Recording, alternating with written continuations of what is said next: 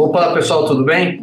Esse é o nono episódio do Terapia, né, o podcast da Super que fala sobre a mente e principalmente sobre os problemas da mente.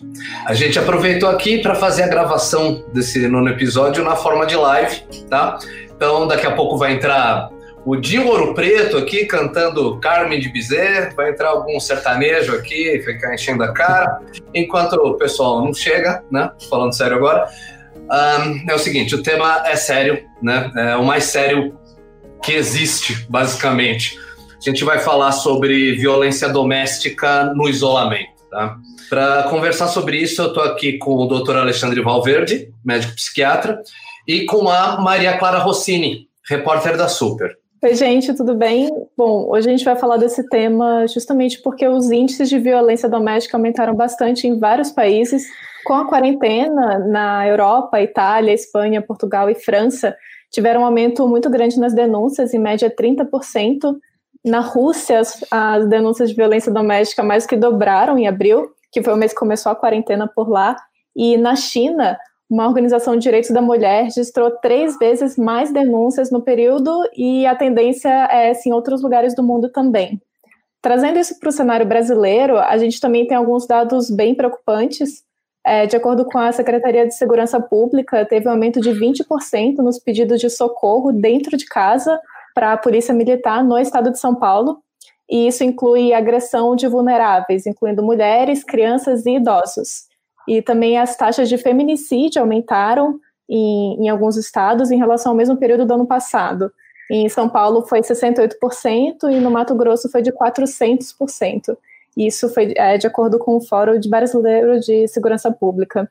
Bom, doutor, boa tarde. É, levando em conta todos esses dados, a pergunta que fica é quais são os fatores decorrentes desse confinamento que a gente está vivendo que desencadeiam a violência? É só o aumento do tempo que a gente está passando em casa ou tem mais coisa envolvida? Tudo bom? Tudo bom, Maria Clara? Obrigado pelo convite mais uma vez. Tudo bom, Alexandre? Tudo bom com os ouvintes também? É, essa pergunta é bastante difícil, né? Uma pergunta bem complexa, assim. Quais os fatores que desencadeiam essas violências? As violências, elas são geradas por uma confluência de fatores é, sociais, culturais, é, também é, ligados a questões aí de, de personalidade e também influenciados por algum transtorno momentâneo que alguém possa estar vivendo. Né? Mas a gente vive numa sociedade aqui no Brasil em que a, a violência ela se torna uma linguagem. Né? A gente vive uma sociedade extremamente violenta e, e a violência, principalmente contra é, as mulheres, as crianças e os idosos, ela está fundada sobre o machismo estrutural que a gente vive. Então, acho que quando a gente fala de fatores que desencadeiam a violência, a gente tem que evocar todas essas situações. É, é claro que o confinamento ele aumenta o nível de tensão que está colocado, que, está, que já é dado né, nosso social, e aumenta, amplifica, intensifica isso. É, em que sentido? É, você tem já algumas pesquisas mostrando na, nas cidades onde o confinamento está terminando, está começando a terminar, principalmente ali na cidade de Wuhan, na China, tal, é, em que você tem um aumento das queixas de irritabilidade e, e ansiedade e depressão da ordem de 50% a 70%.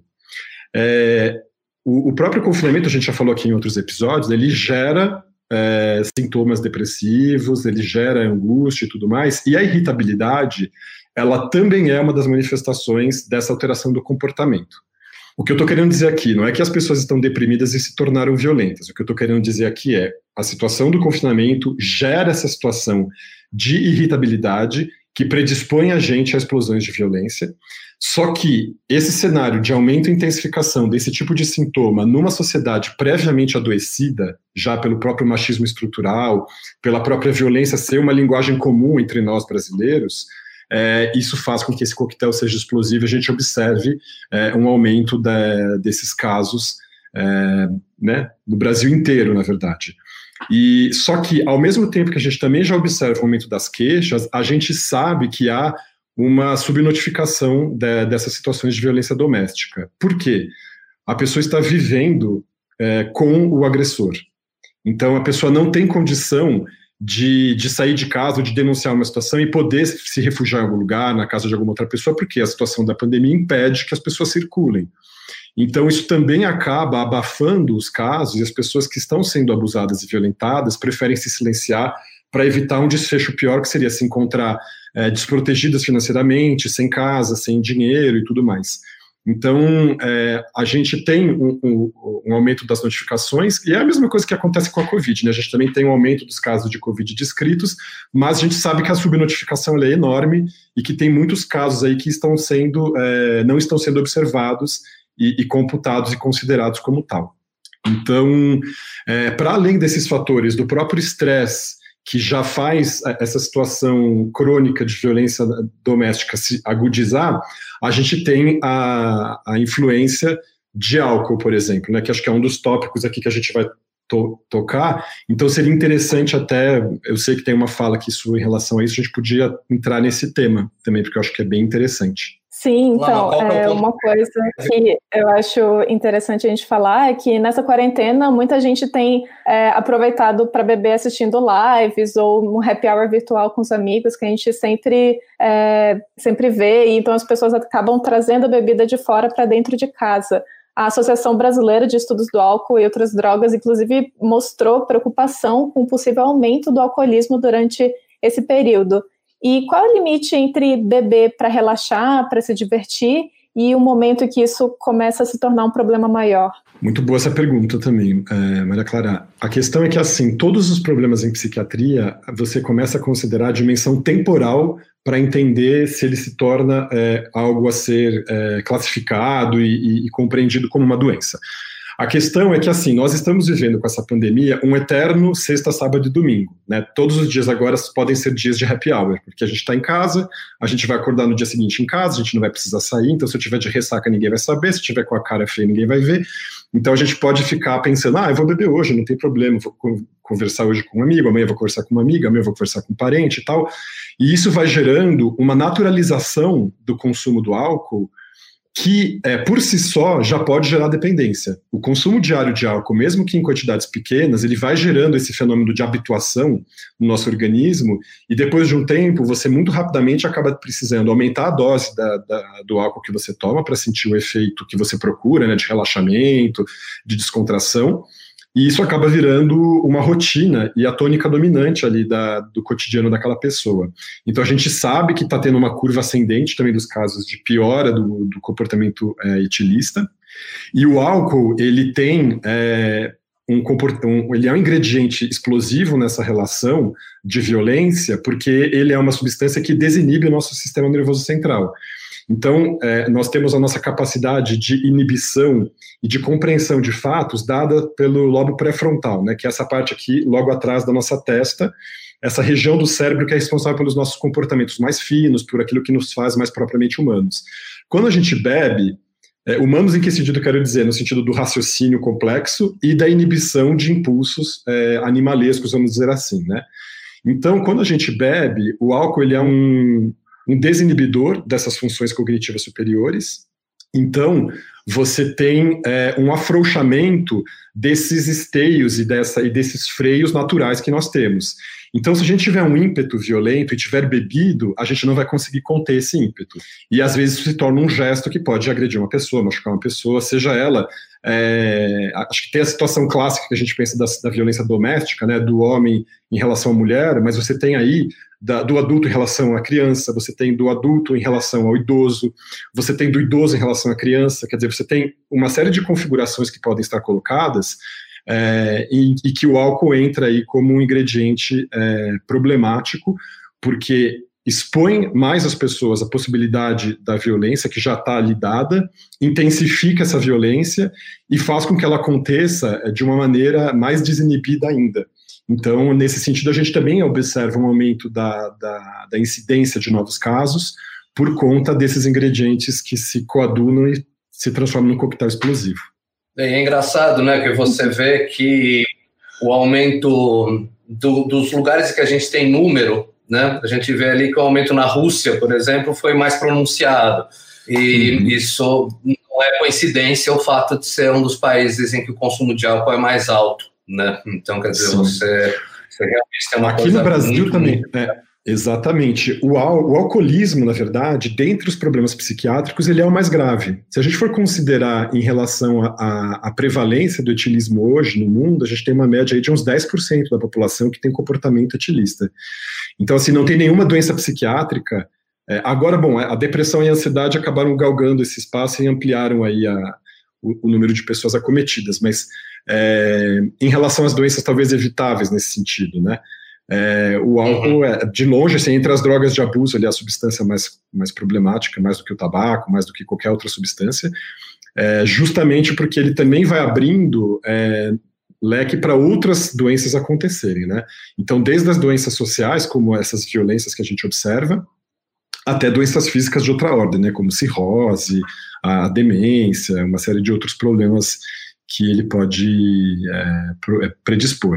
Então, é, e aqui no Brasil nós não estamos, a gente não chega é, ao nível da Rússia, mas assim, não é baixo o nível de etilismo aqui no Brasil, ele é bastante alto, e, e, a gente já tem observado um aumento do consumo.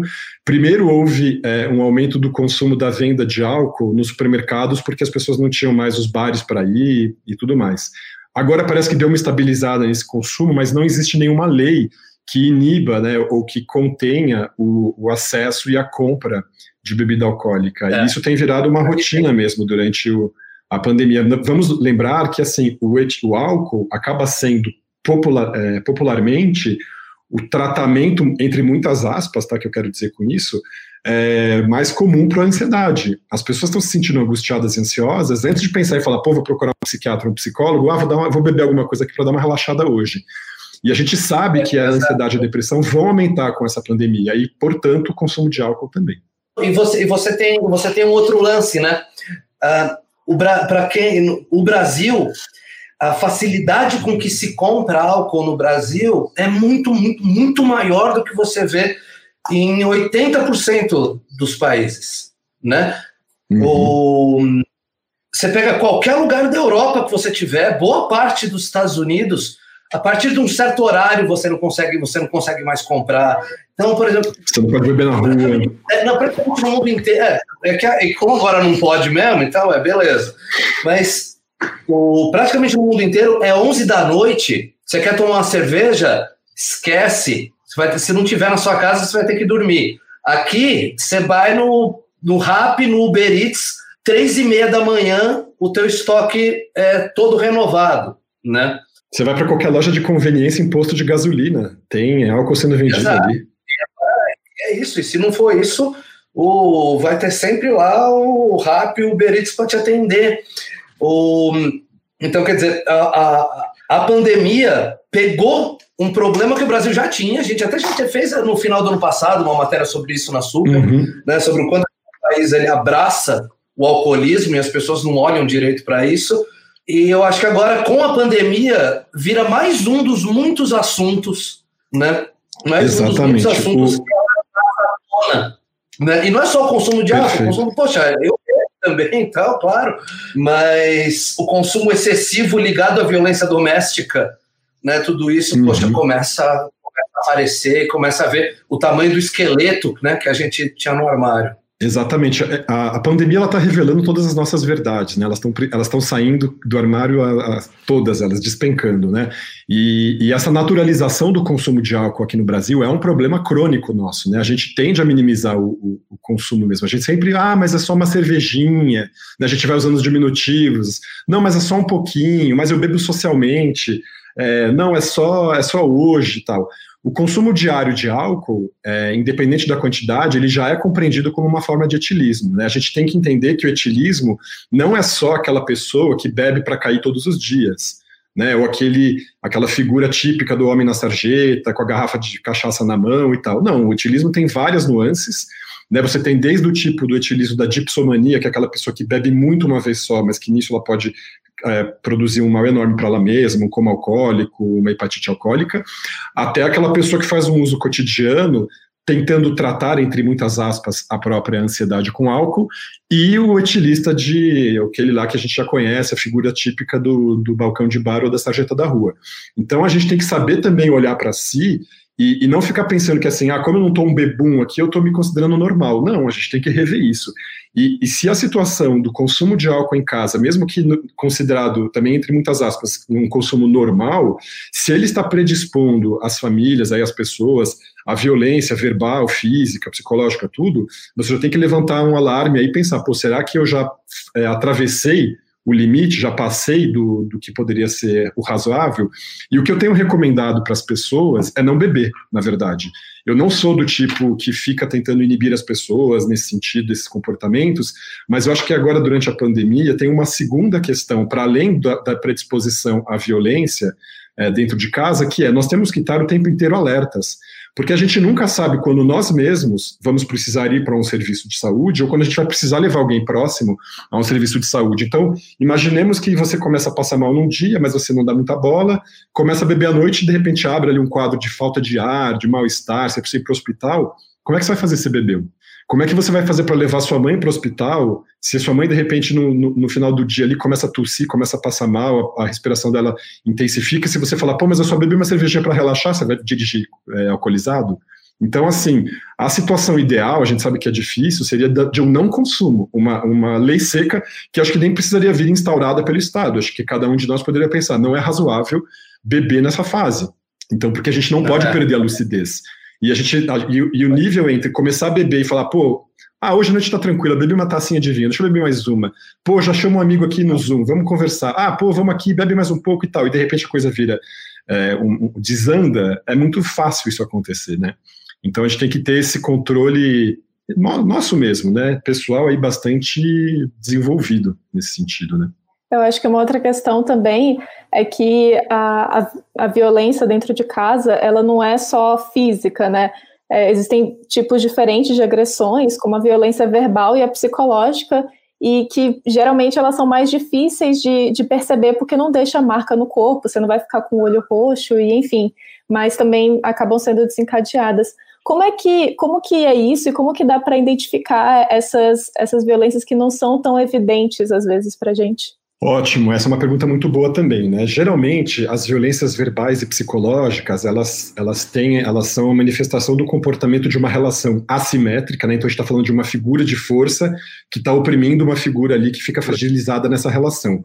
O mais comum no Brasil e no mundo todo é essa relação assimétrica ser de um homem oprimindo uma mulher, né? Essa é a situação clara, mais dada, mas a gente tem situações de violência que acontecem entre casais gays, entre casais lésbicos, situações entre pai e filho, mãe e filha, bom, mas assim, o clássico mesmo que a gente fala aqui é a opressão do homem para uma mulher.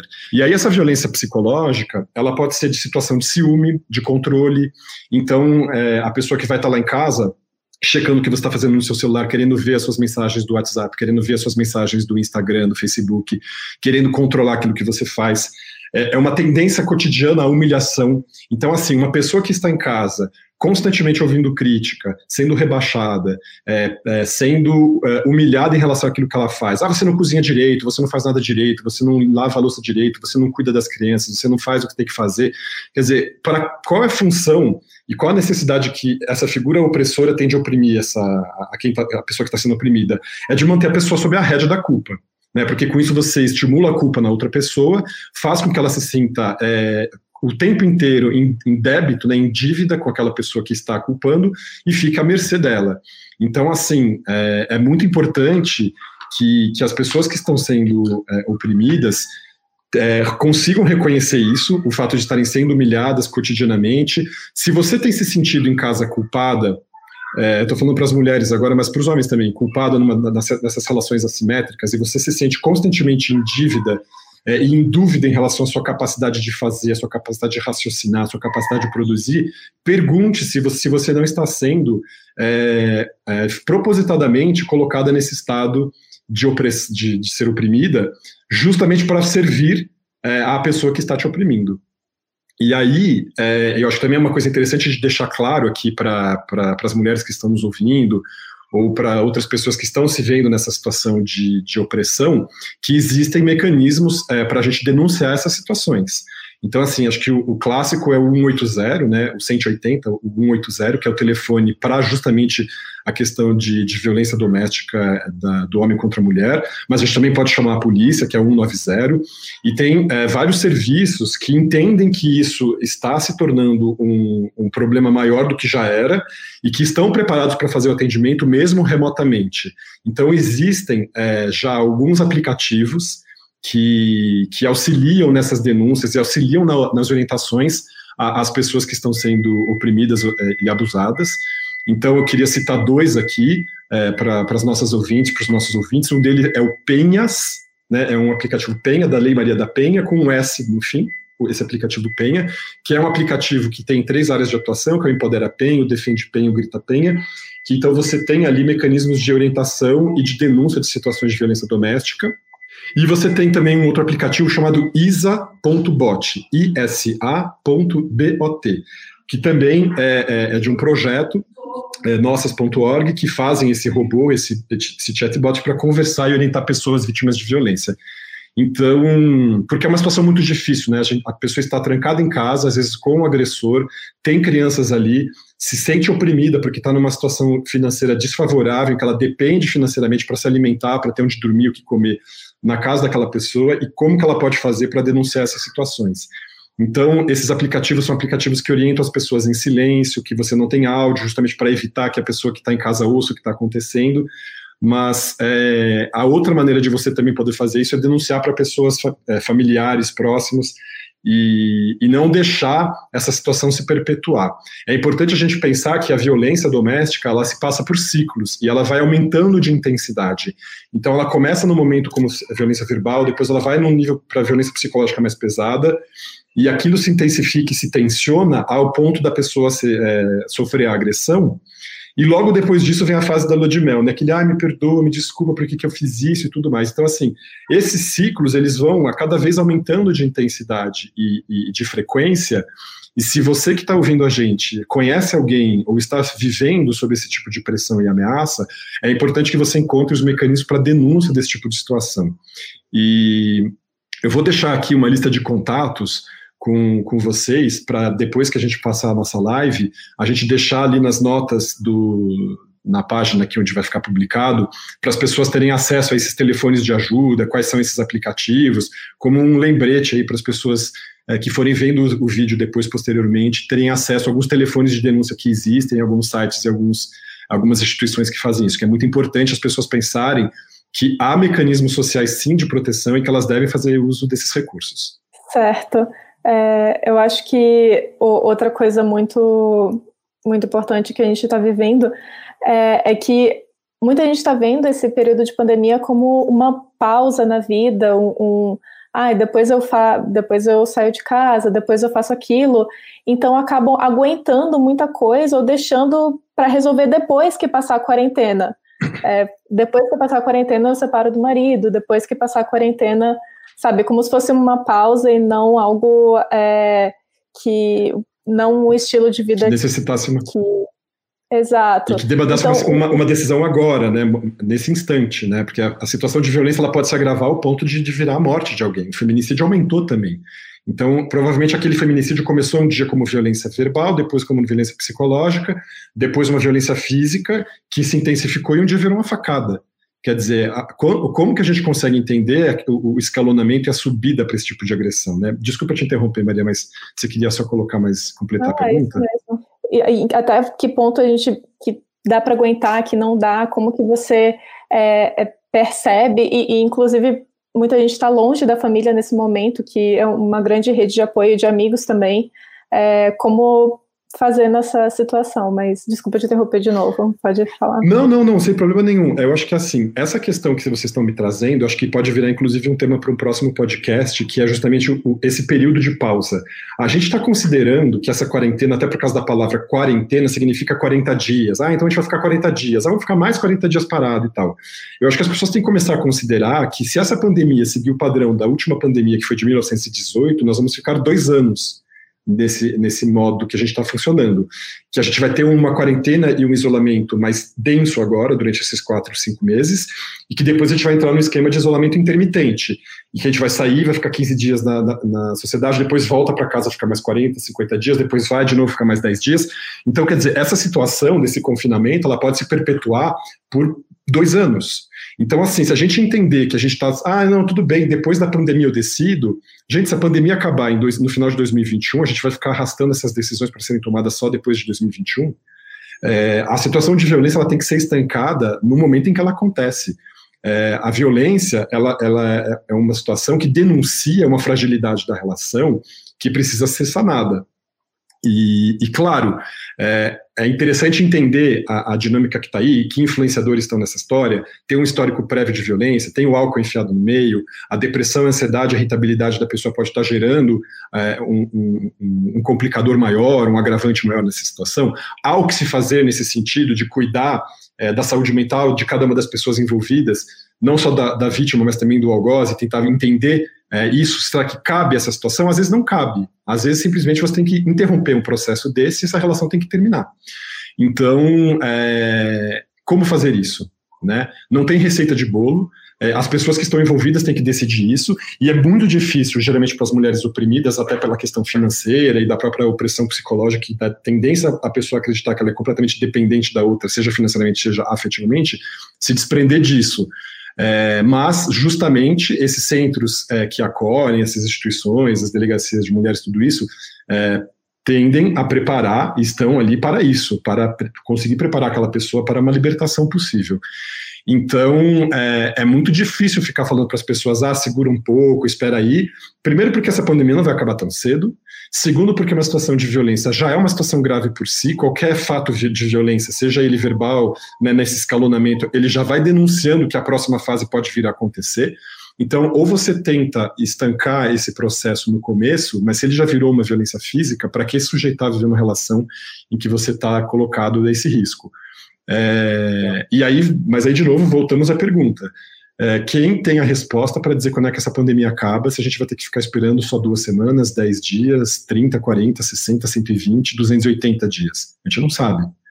Então, é um problema. Pelo seu ponto de vista, se a gente tiver uma situação que não envolve violência, vamos dar um exemplo: um casal ali que, que tinha combinado mesmo, fala, putz, é, realmente a gente não está dando muito certo e então a gente vai morar em lugares diferentes. E aí pega agora, tudo congelado, você não consegue ir, putz, é uma dificuldade gigantesca. E aí esse casal resolve, não, vamos, vamos esperar a poeira baixar. Uma situação dessa, um casal que se dê bem, mas né, que já tenha planejado, eles vão. Primeiro eles vão imaginar que era só 15 dias, depois vai ver que é 40. Aí chega Exatamente. agora, a gente já começa a entender que, que é indefinido. Não, e daqui a pouco. Sua Exatamente. É, tipo, tenta, tenta achar um jeito. É muito difícil, né? E tem umas outras questões, assim, é, que, que tem de ser colocadas agora em, na baia, que é assim, se a gente decide fazer uma interrupção, falar assim, pô, cada um vai para sua casa agora, ficar uns 15 dias separados, de repente se instala um lockdown que a gente não imagina que vai durar aí dois, três meses, que a gente não pode sequer sair de casa. A gente vai ter que lidar com essas circunstâncias, também to tomar algumas decisões e que elas vão ter um, um, um eco e, e, e, uma validade que vai depender da validade de situações que a gente nem está controlando. Tá. Então, o contrário também é isso. Fala assim, ah, eu não vou me separar agora, vou ficar aqui, vou segurar mais um pouquinho, quem sabe semana que vem melhora. Aí na semana que vem determina o lockdown, ninguém mais entra, ninguém mais sai de lugar nenhum. Aí você tem que ficar com o seu algoz em casa mais dois, três meses. Então, assim, é, o que essa situação da pandemia está fazendo a gente entender é que a gente precisa tomar decisões numa celeridade, né, numa velocidade e, e que é muito maior do que a gente está acostumado. Os nossos ritmos de raciocinar as coisas, de pensar as coisas, de pôr na balança tal ou tal elemento, é, eles não servem mais. Porque se a gente não consegue tomar uma decisão a ponto de acompanhar a avalanche dos eventos que vão se produzindo, a gente simplesmente é soterrado por eles. Então, é, para não bastar é, a violência que já está dentro de casa, que já é fruto dessa violência cultural que nós temos e social, que é antiquíssima no Brasil, a gente agora tem essa violência dada pela circunstância dessa doença. Quer dizer, é violência de todos os lados, em todas as camadas é, as decisões ficam muito difíceis de serem tomadas. Então, é, para além desses, desses mecanismos institucionais que colaboram para tentar ajudar essas pessoas a saírem desse ciclo de violência, é muito importante que ele seja exposto para pessoas que possam ser a rede de apoio dessa pessoa e que muitas vezes não existe, infelizmente. Né? Tem pessoas que não têm rede de amigos, rede de solidariedade, rede de parentes, rede de, de, de pessoas próximas que possam acolher. Realmente, eu acho que você pegou um ponto bem importante, porque você via, principalmente entre, entre os mais velhos, né, uma coisa muito ali. Ah, não, até quarta-feira que vem, lá atrás, né, as pessoas estavam achando que ia ser de dias. Né? Até quarta-feira que Exatamente. vem, fica em casa. E aí vai indo. Então, estava chegando agora, e mesmo independentemente de idade, já estava já tava entrando, começando um zeitgeist, principalmente entre pessoal, entre, entre pessoal, pessoal mais classe média alta ali, não, que já está acabando, de que já miou esse negócio, de que o pico, né, aquela história ali também, que o pico nas classes altas já foi, mimimi e tal. Imagina. E ali você vê a Avenida Sumaré lotando de gente correndo, e o Leblon lotando de gente, lotando de gente no calçadão, todo mundo achando, não, vai acabar, vai acabar. Não, e o mundo real é o contrário. Pode ser é que o contrário. em São Paulo lockdown, né? Igual aconteceu. Exatamente. Né, no caso, no, no caso e que... Ah, né, Maria? Esse, uhum. Que a gente que, que é lockdown de fato, né? Daí lockdown é outra coisa, né? Tal aí que você se complica mesmo. Exatamente. E na verdade, assim, sinceramente, eu como médico, eu acredito que o lockdown já deveria ter começado. Porque assim, a gente está esperando o nível de saturação do sistema de saúde chegar a 100%, isso é um erro. A gente deveria ter esperado chegar em 80% e dar o lockdown para você ainda ter 20% de margem. Agora, chegando a 100% de, de ocupação, o que vai acontecer? Se você quebrar a perna, você não vai ter onde ser atendido. Se você se machucar, você não vai poder ir para o hospital. Quer dizer, a gente vai chegar num nível de saturação do sistema de saúde que você vai ter que torcer para que nada mais aconteça com você além do coronavírus, que também não vai ter lugar, porque simplesmente você vai chegar na porta e falar, cara, você não tem nem como entrar aqui, porque não tem gente para te atender, não tem espaço, não tem nada. Então, é, acho que essa, essa, essa, possibilidade de lockdown ela vai acontecer, ela está é iminente. Eu acredito que na semana que vem já vai dar, porque a gente já está em 97% do sistema de saturação da, dos hospitais de São Paulo. E, e, aí a gente vai sentir na pele o que significa realmente ficar no confinamento que a gente não ficou até agora.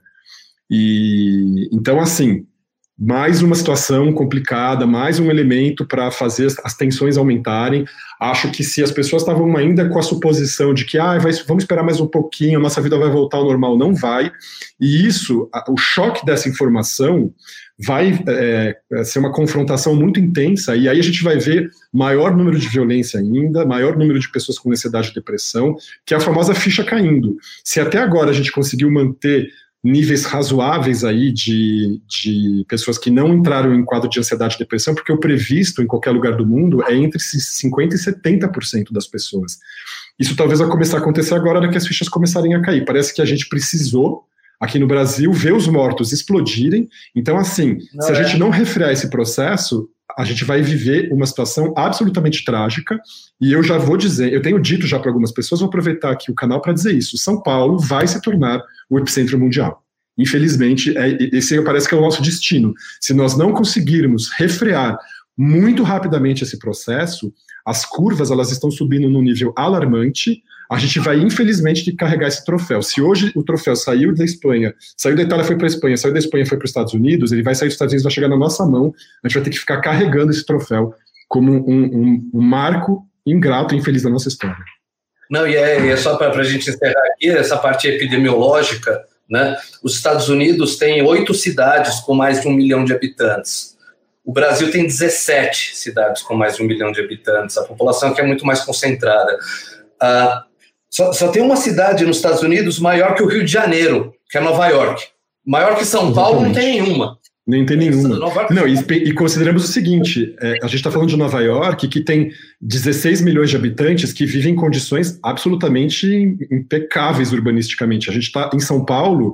São Paulo não é uma cidade, São Paulo são 20 cidades diferentes. Não dá para comparar o Jardim Europa, que é dentro de São Paulo, com é, Parelheiros, com a Vila Matilde, com São Miguel Paulista, com é, o Jardim Paulista, com a Bela Vista. Não dá. São muitas cidades em uma só, é um mosaico de cidades.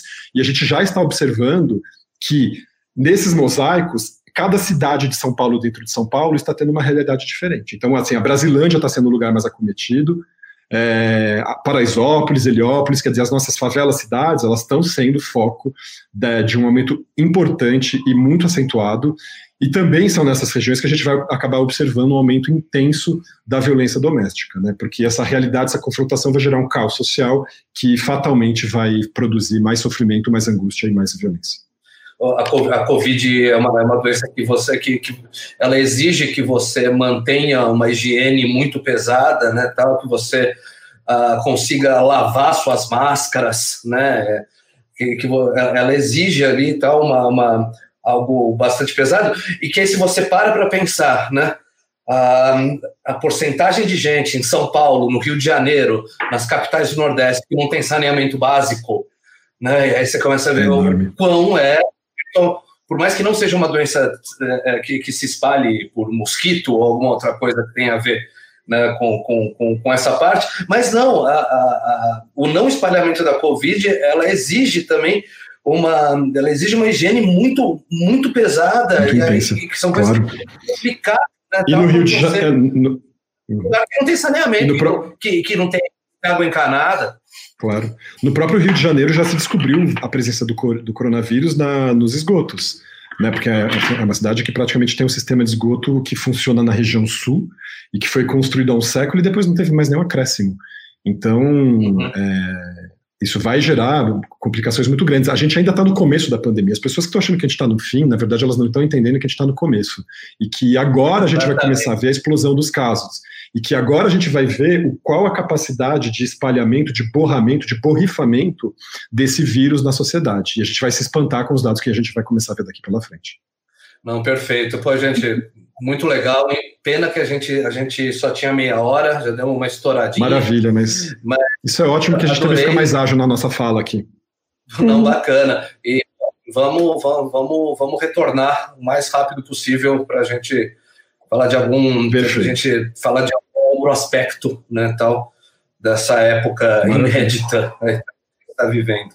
Mas é isso. Ótimo. Muito obrigado. Um grande abraço Obrigada. mais uma vez. Muito obrigado pelo convite, é super interessante. Prazer te conhecer, Maria. É, vamos ver se a gente faz é um mais episódios juntos. Sim, depois você passa para a gente todos aqueles links de denúncia, inclusive para pessoas que estão. Isso, com certeza. É, inclusive para pessoas que não estão sofrendo violência, mas que percebem violência em amigos, parentes e é, todos esses canais que podem, podem ajudar. Maravilha, muito obrigado, pessoal. Um grande abraço para todo mundo. Um abraço, até mais.